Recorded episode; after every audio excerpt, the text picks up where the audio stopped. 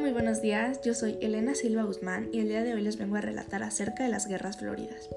Las guerras floridas, o Xochi Yauyotl, que provienen del náhuatl Xochiflor y Yao Guerra, era un tipo de guerra ritual propio de los aztecas en los siglos anteriores a la conquista.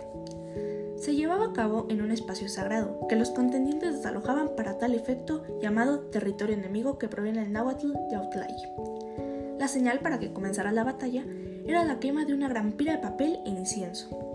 Al terminar la batalla, los prisioneros eran conducidos a lo que actualmente conocemos como Templo Mayor, y al llegar a la parte más alta eran tomados por los sacerdotes, quienes los colocaban sobre la piedra de sacrificios para extraerles el corazón porque ofrendaban a su dios Huitzilopochtli.